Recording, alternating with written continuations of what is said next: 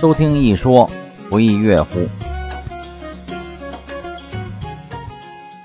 大家好，欢迎收听一说广播。今天有请我的朋友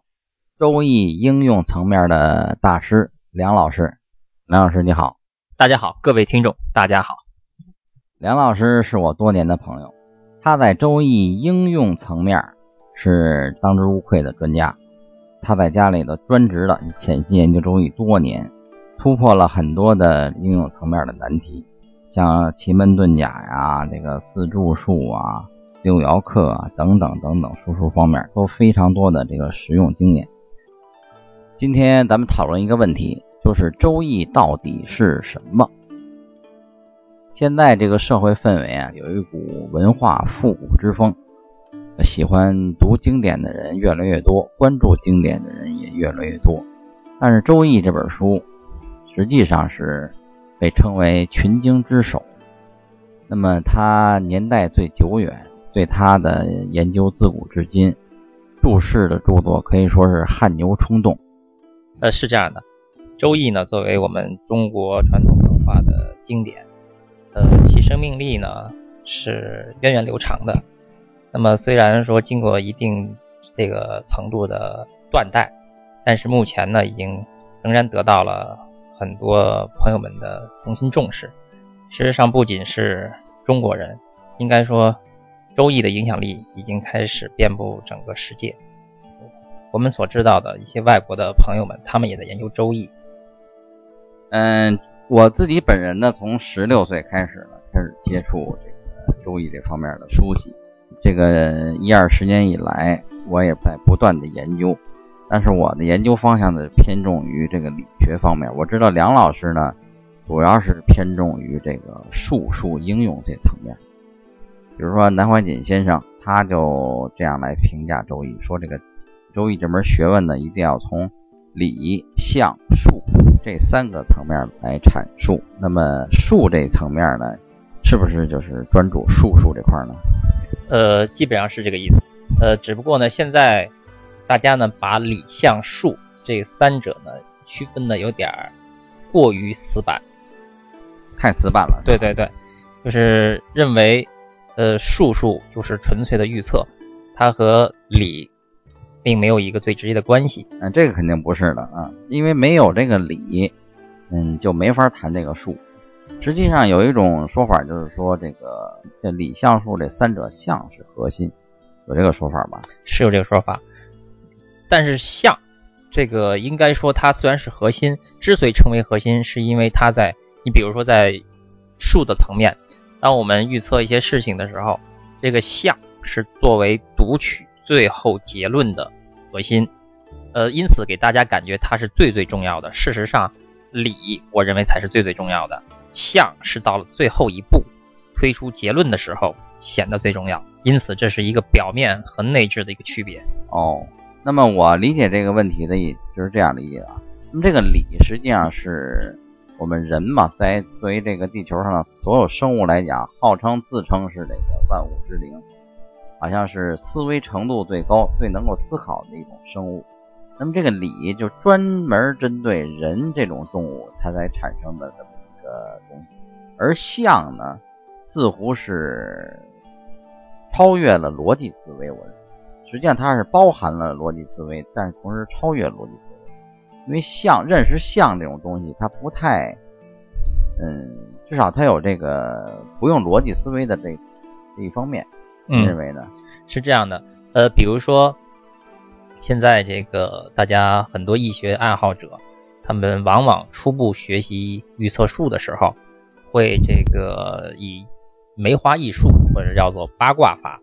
来进入这个初步的入门学习。呃，目前呢，市面上有一种方法叫做读象法，纯粹的一个卦卦象出来之后，读这个象所表示的含义。事实上，这个方法呢有一定的科学性，但是它又缺乏理的支持。因为读象法可以把这个卦读成好的，也可以读成差的，究竟怎么读，这是一个问题。比如说火地进卦，大家知道，火地进、啊、对火地进卦，上卦是那个离卦，下卦是这个坤坤，是的。活地静卦完全可以读成太阳在大地之上，感觉阳光普照，对阳光普照的意思那阳个很吉祥的一个象象了啊。是这样的。而且坤卦也代表大众的意思，阳光普照着大众，这是一个嗯那也非可以常说佛光普照那感觉吧。没错，是这样的，这是一个非常好的一个象意。但是你也可以读成火烧大地，哦，那就是片甲不留了，水火无情啊。对，是这样的。因此的话呢，在读相法这个方式上来看呢，它就是有一些脱离了真正理的支持。真正的读相应该是在理为前提、为前导的引导下，得出了吉或凶的概念之后，才能够去读相。哦，那是这样。那你说这个火地进，那我联想到了三国里边儿诸葛亮一生啊，频繁用火，火烧新野，火烧博望，那 是也是一个这个这个这个卦象，啊那是水火无情啊。包括最后火烧连营，等于说刘备败在这个陆逊手里头，是也可以用这个卦象来读，是吧？是这样的，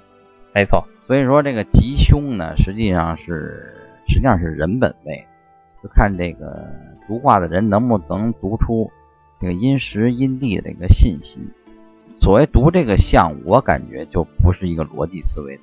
即使这个读象的人在实际经验当中，我相信梁老师也碰得到，嗯就是说一个卦象出来，你读取的很准确，也就是说预测的很准确，那么你让他去，让你这个读卦的人去复原这个道理，他怎么读出这信息的，恐怕也很难用逻辑来描述，是这样吗？是这样的。首先，我们看见一个卦的时候，先根据理来判断出吉凶，然后再根据象去读象意的时候，这个时候它的象意的准确度是有时候的确是和我们的直觉有关系。当然，事实上也和对方提问的方式、方法也是有关系的。比如说，就在前几天，我有一个朋友问我说，他要做一笔一笔生意，说这笔生意可不可以成功？哦，当时呢，我根据这个卦象呢，先首先判断是属于略略小凶的这种程度，从象上看出来的是吗？不是从理上，从理上看先从理上看出来它是一个小凶的程度。是从这个卦，那么这个理也是来自于这个卦象了。呃，是通过卦象来分别判断每一个卦的吉凶程度，最终来判断整体的吉凶程度。嗯，那么你做出这个小凶的这个断语的根据是，其实都是根据古人传下来的这个方法，呃，其实也是很简单的，呃，大道至简。实际上，这个邵康节前辈他所传下来的《梅花易数》这本书里面，已经把所有的东西几乎都讲明白了，只不过在他的这个文词中，并没有、呃特意去强调一些知识点，而是把所有的知识点都阐述出来。因此，有很多知识点是让大家所忽略的，大家都没有认识到。嗯，你说的这些知识点是，你再细细描述一下。嗯，比如说月令的问题，嗯，月令，那比如说月令的问题，月令的问题，事实上很多朋友在真正断测的时候经常忽略掉。嗯，虽然说大家在平时的学习和交流中都会说到，哎，月令的重要性，然而实际上在实际使用中常常忽略甚至忘记。所谓这个月令，就是说问卦的时点所在的这个，咱们农历的这个是哪一个月是吧？是正这样月的还是二月？吧是这样的。你再比如说，在理当中，很多预测用八卦来预测的益友们，他们有一句话就理解的有一定程度的偏差，不能说错，是偏差。什么话呢？有人说，体卦被比合，被受生，吉；体卦被泄，被克，凶。于是乎，很多的朋友都把吉当做成功的成来看，把嗯凶当做失败的败来看。嗯，事实上，吉、凶、成、败是四件事儿，四个概念嗯。得吉者未必就成，嗯有可能是败；嗯得凶者未必败，也有可能成。嗯所以我们在分析一个卦的卦理的时候，嗯要综合判断。嗯，我理解你说这个啊，但是我感觉所谓的这个吉也好，凶也好，成也好，败也好，它指的是这个问卦者他整个这个身心到底他需要的是什么？因为有这么一种说法，啊就是说这个终极的利益并不见得是这件事情你做成功了，也许这件事情你做失败了，但是呢，你在这个失败的过程当中，你这个人不获却获得了这个意外的一些利益，这种你说算是凶还是算是吉？我个人的观点认为是属于吉。对啊，对对啊，嗯所以说，我认为这个这个概念的混淆，实际上是这个现在很多人的价值观的混乱。嗯，现在这个显而易见了，很多人就是为这个金钱侍从，能赚到钱就是好事儿。其实他赚到钱的同时，也许失去的东西是花很多倍的金钱都换不回来的。是这样。有的呢是赔钱，但是赔钱所换来的利益是花多少钱都买不来，这种现象更是多，是吧？是这样。包括刚才我还没有说完的那个小实例，事实上正好也能够印证这件事情。这件事情当时因为卦象按照理推之为小凶，我小凶小凶，我便告诉他这个事情想得财是有一定难度的，嗯但是如果你能得财的话，嗯有可能会出现一定程度的凶事，嗯不严重有可能是生病了，嗯或者在这件事情进行的过程中就会生病。嗯也许是巧合吧。前两天的时候，他正准备出差去办这件事的时候，嗯提前一天晚上上火，严重到到医院去打点滴。哦哦，嗯，应了这件事。正好应了这件事情。那么这小胸应了之后，后边儿基本上就是他这件事，基本上他能达到他预期的效果，差不多啊，呃，还是有难度，还是有难度。还是有难度。对，但是起码说他能够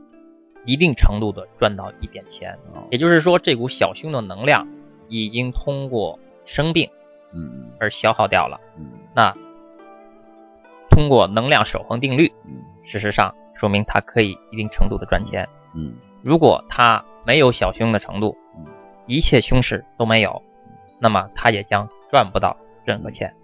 嗯，我听这段话的感觉就是，好像有一定总数的能量在流通。那么这个能量它化现出来的东西，或者是财运，或者是疾病，或者是他想要的某种结果，但是这个能量总量是一定的，它的流通方式似乎是有点随机，有点这个灵活的，是这样吧？是这样的，说灵活呢是正确的，说不灵活呢也是注定的。为什么这么讲呢？因为我们每个人的个体毕竟是不同的，在测同一件事情的时候，哪怕得到了同样的一个卦，嗯因为个体的不同、性格上的不同、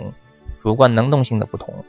他所接触的人员的不同，嗯会产生出一定不同的结果，这个也是必然，也是正常的。嗯，说到底还是人各有命。嗯或者说每一个人、每一件事儿都是不能复制的，对，但是不可以复制的。对，但是他们的呃，如果同同样一件事情，两个人来测，得到了完全同样的卦，而且嗯得到了完全同样的结论的时候，嗯他们的具体的事情虽然说有一定的差别，嗯但是它的总的框架性的事情发展趋势还是有巨大的相似性。嗯，嗯，在一定的框架内有相似性哈。对，我觉得这有点类似于咱们传统的围棋似的，所以有一句话叫“千古无重局”嗯啊，就说这个棋术嘛，它还是有规律可循，但是说你要找出两盘儿呃脉络很完全一样的棋，却找不出来，差不多是这个类似。是这个意思，是这个意思。那么我再问一个问题啊，很也是很多人心里的一个疑惑，就是说《周易》有很多预测术，那么这个预测术它是什么样一个原理？为什么通过似乎是某种计算啊，似乎有的时候还这种计算还是超越逻辑的一种预测，怎么能够预测出后面这个人事物的一个走向走势了呢？这是我们老祖宗最令人敬佩的地方，嗯，这是最玄妙的一个地方。也是最玄妙的地方，同时也是最简单的地方。嗯我们大家都知道，最早《周易》的产生的第一步是伏羲，嗯，伏羲画卦。伏羲画卦嗯。伏羲画卦的时候，他做的第一件事情是观察。嗯，所谓观察就是它实际上是观察自然现象，是吧？没错，没错嗯。事实上，周易为什么具有预测的功能？它只不过是观察自然、观察社会、观察宇宙得出来的必然结论。比如说，我们现在外面太阳当头照，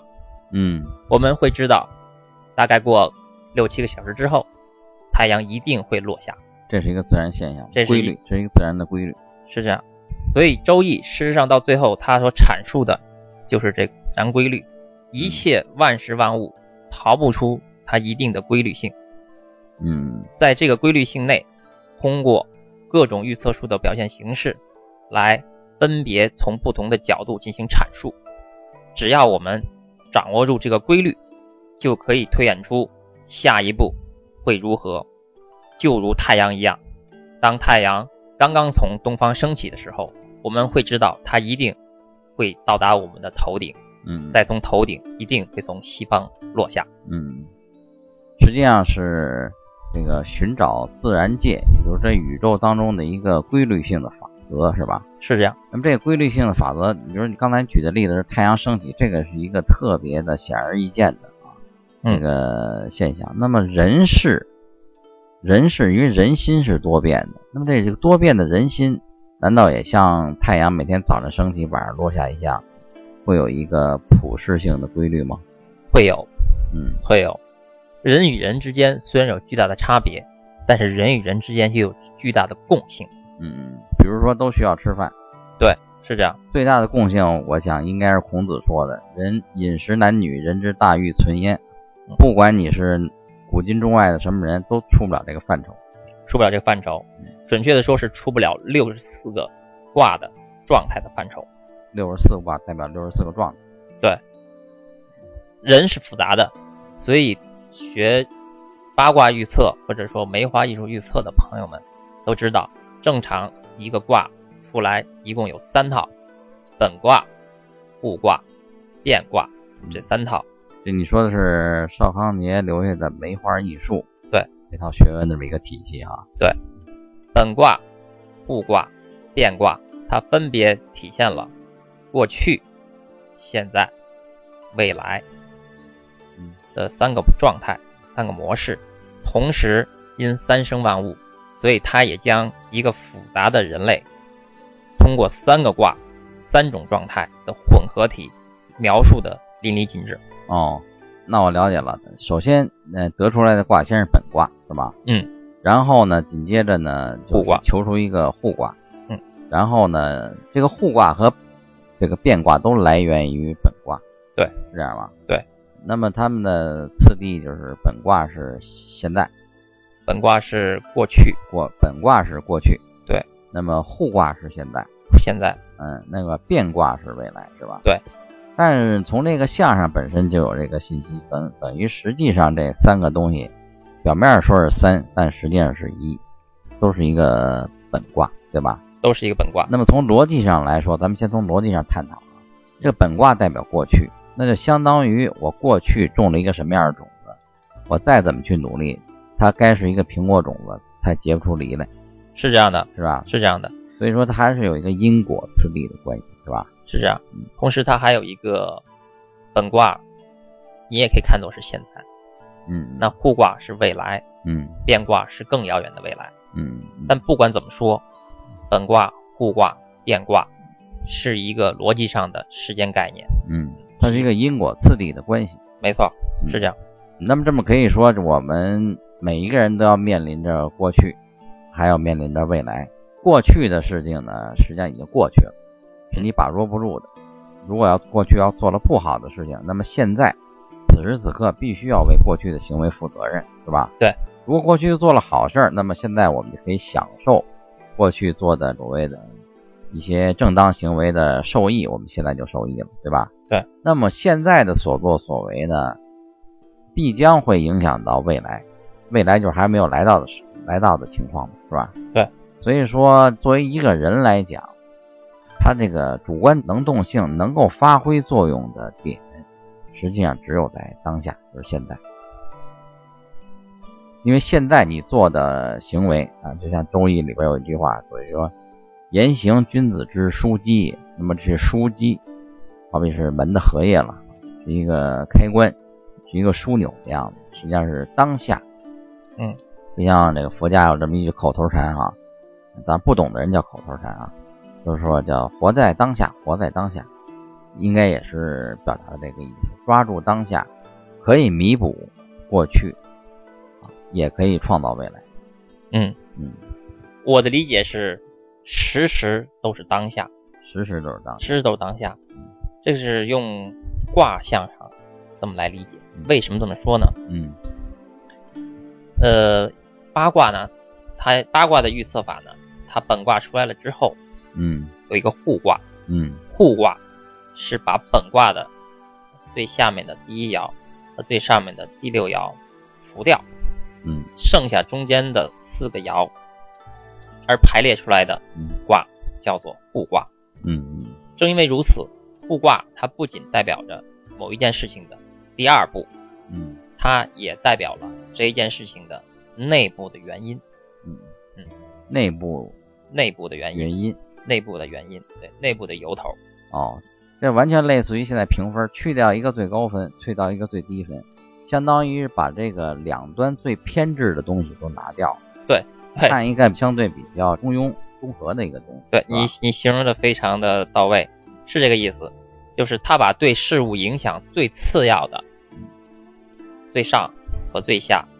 抛掉，或者说是最偏执的东西，对最偏执的东西抛掉，而取最中间最有核心影响力的，嗯，嗯，这个是互你卦，你说这个我也完全同意。实际上就像一个打分儿，十个人给一个成绩打分，那最高分和最低分实际上说是最偏执的，但他们实际上也应该是影响力最小的。一个观点观念偏执的人，实际上也隐藏着他的视角偏执，他的视角会比较窄。嗯，是这样啊。是这样。那么同时的话呢，变卦是怎么得来的？嗯还是以本卦得出，它是要有一个动摇。就是动摇怎么求出来的呢？动摇的话呢，有一套具体的这个逻辑方法，主要是看月令是吧？呃，这个就不是看月令了，这个我们可以在以后的节目当中呢去细细的说嗯。但不管怎么说吧，先说动摇嗯。动摇，你比如说还是取火地进卦，火地进，动摇如果是一爻动的话，就变成火雷石刻卦。嗯，那么火地进是上边是这个离卦离卦下边是坤卦。对，坤卦为坤六段，坤六段最下一爻是阴爻，把它动了之后就要阴由阴转阳啊。嗯，那么由原本的这个坤卦就变成了这个震卦震养鱼，是吧？然后如果是二爻动的话，那坤卦就变成了坎卦；嗯嗯三爻动的话，坤卦就变成了艮卦。嗯总之，哪一爻动，嗯嗯最终这个本卦它变出来的变卦嗯便有巨大的差别，嗯，那它卦象整个就变了。对，观念上就变了。因此呢，时时是当下是什么意思呢？活在当下就是我们当下所做的这件事一件事情，我们当下所遇到的事情而做出的决定，这个决定相当于我们的动摇，嗯我们如何去动，嗯嗯，怎么动才能够引发得出最好的变卦来。你的决定就是动摇，是吧？对，你的决定是动摇。对嗯，那么就是一个人做一件事情，他的决定一定是从一个点开始，是吧？是的，从一个点开始，他要有所行动，一定是从一个点开始。那么这个点就是那个动摇的那个点，是吧？是的，那么这个动摇可以是六个位置，是的。可以是六个位位置的其中的一一个位置，一个其中一爻嘛，是吧？对所以的话，活在当下就体现在此处。嗯用周易的方法来体现出来，就是我们在面对一件事情的时候，至少有六种选择，六类啊，对，六类选择，六类选择，这六类选择都会产生分别不同的结果。嗯。所以说，人生是靠自己把握的。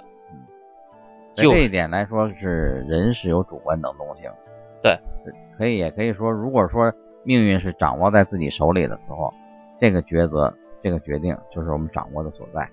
是的，所谓周易所说的趋吉避凶，事实上是讲的这一方面，而不是用所谓的纯粹的化解来进行的。哦，这我理解了。很多人说这个所谓这个预测能够趋吉避凶，好像是这个好的我都要，不好的我都不要。那如果是那样的话，掌握这门学问的人，那就应该永远立于不败之地了。实际上，大家还有一句话叫“人算不如天算”，是吧？因为性格决定命运，嗯，人类很难轻易的超越自己的性格局限。在遇到某一类事情的时候，也许我们所做出的决定，也就是我们所得出这个动摇而产生的变卦，能够给我们带来的吉祥。嗯，但是也许令到遇到另外另外一类事情的时候，我们的性格使我们做出了类似的决定，嗯却得出了不同的，可能是凶的变卦。嗯，现在说到这儿啊，就是说这个一个动摇，它实际上是这个像显现出来的是一个人他应这个事儿所做出的一个决定，一定要采取这个行动，但这个行动实际上是他突破不了自己的一个天生的本来面目的这么一个性格的束缚，对吧？是的，说到底还是人各有命。所谓人各有命，这个命并不是一个虚幻玄幻的东西，实际上就是性格造就命运嘛。是这样的。等等，而且是一个人你从小到大所受的教育，你脑海里的思维方式，你看待这个世界的世界观等等这些综合，来决定你的所谓的命啊。实践也决定了什么样的人会做出什么样的决定，那么什么样的动摇，实际上在这个体系之下是有规律可循的。是的嗯，其实就如一个漫画一样，嗯大家都知道的一个漫画，嗯，有人要挖井，嗯两个人挖井，有的有一个人呢，再挖一尺就可以挖到井水了，嗯，但他的性格决定他最终失败，嗯这这一最后这一铁锹就不下去了。所以这个就是动摇的那一刹那。哦，那么有的人就是说不知疲倦要拉，就就要挖下去，他就得到水了，是吧？对。哦，从这角度说，那实际上《周易》它并不是像有的人期望的那样是可以趋吉避凶的，所以趋吉避凶呢，说的难听一点，实际上是这个投机取巧，并不能让我们去取巧。而翻过来讲，咱们讨论到这里，我发现似乎是他帮咱们认识到我们内心很难察觉到那个弱点。我同意这个观点。嗯，实际上，在我看来，趋吉避凶，我认为是一个广告词，对，就像现在这个电视上所做的广告一样，嗯它要吸引你的目光。嗯，对对对，嗯，我我同意，我同意。也许就是说，像邵康节呀、或者是这些历代的所谓这些圣人们，嗯，像邵康节算不得圣人，也算是个大贤人了啊。嗯，他创造这些呃预测方法，包括梅花易数啊等等等等的。应该说，邵康节在《周易》的这个发展历程上，他是一个划时代的一个中兴人物，是吧？嗯到他这儿，很多从《周易》衍生出来的术数是一个革命性的大行其道的一个转折点。可以说是一个简单却又集大成的预测术。对对对，但是我对他的研究给我的一个感觉，他创造这些术数方法的初衷，并不是让大家所谓的趋吉避凶，更不是让大家去投机取巧，应该就是刚才咱们所讨论到的这个所谓决定你做出判断、做出行动的，我们自己很难突破的，来自于我们自身局限的那一块儿。嗯，帮助你把捉到那个东西。简单的说，事实上是在教我们时时刻刻如何去做一个合格的人。可以这样讲，实际上是这样。嗯，然后我们做出的这个判断，那么形成的这个动摇，就应该自然而然就是吉祥，就是吉祥的，就是符合这个道的，就符合这个道的。嗯，符合了道，我们才是一个我们古人圣贤所推崇的那个真正的人，嗯，也就是真人。那我可以这样讲，就是说，一个凡夫的动摇跟一个君子的动摇应该是不一样的。是不一样的，那因为刚才咱们讲了，这个动摇实际上就是我们每一个人面临的困难的时候做出的这个选择和行动。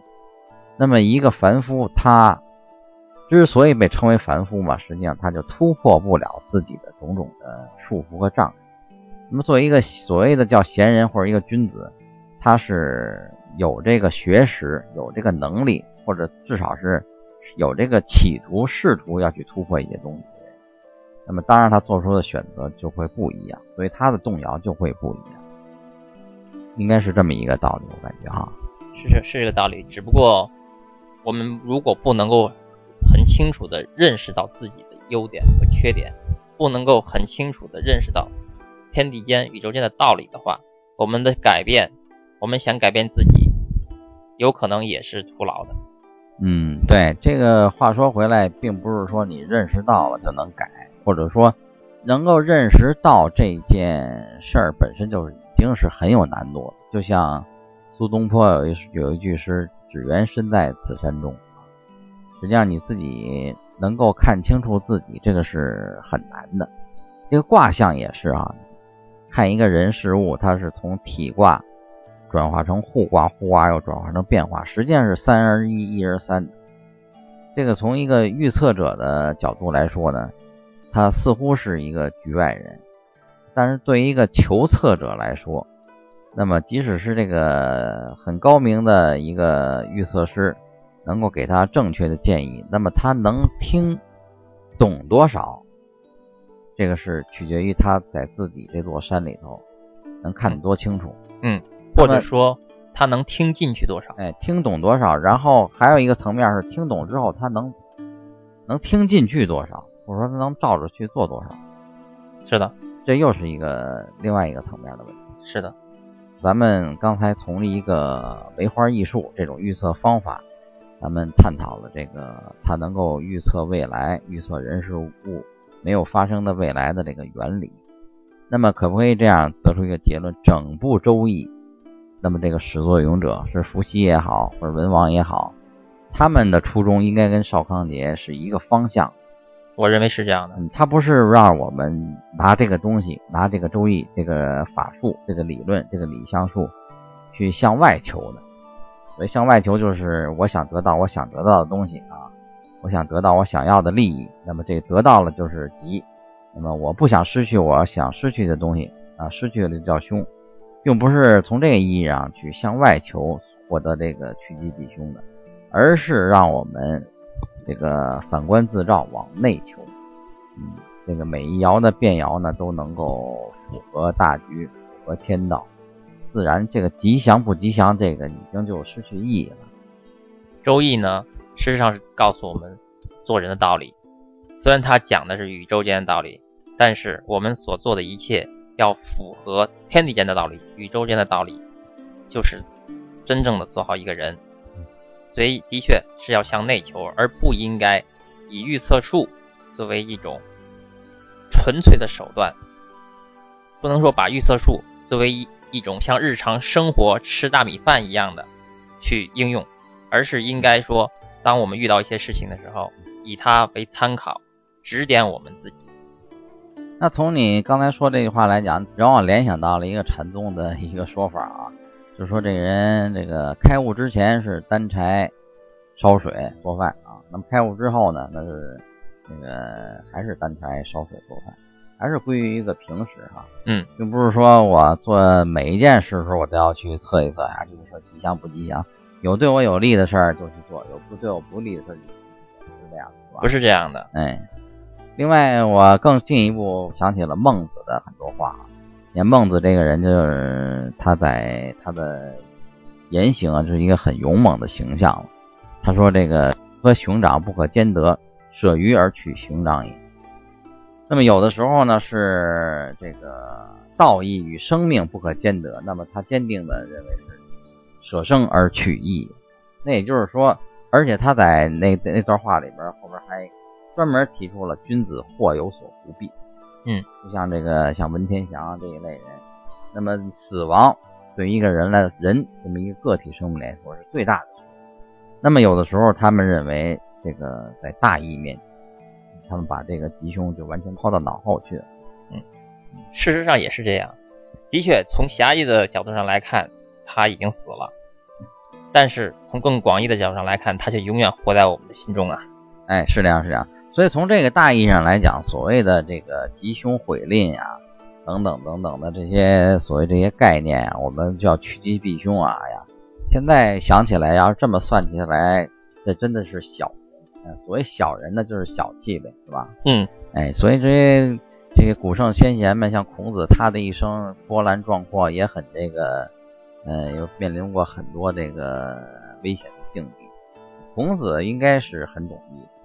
从很多文献上考证是这样的。很懂易，而且他这个写了《十义》，也叫《十传》，就是给《周易》进行这个解释。对对对，应该说这个从文字方面为《周易》做贡献最大的。尽管如此，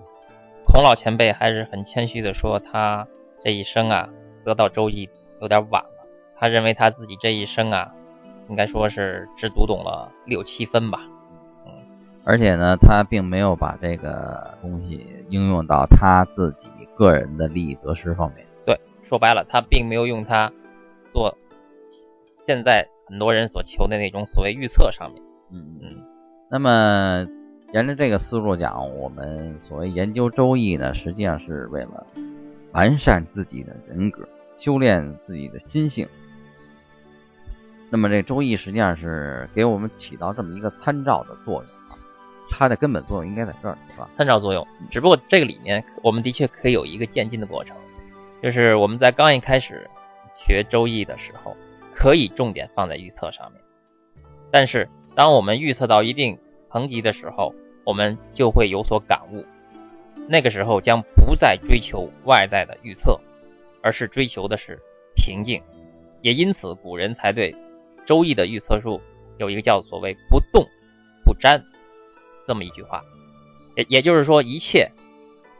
应该趋于平静，除非有异象的时候，而我们内心又无法迅速领会时，这时可以用周易作为辅助方法和手段来帮助我们。那么所谓不动不沾，这个动呢，实际上也应该是不是为他一己之力的得失计算。是这样的，好，今天先聊到这里，好，感谢大家，这里是一说广播。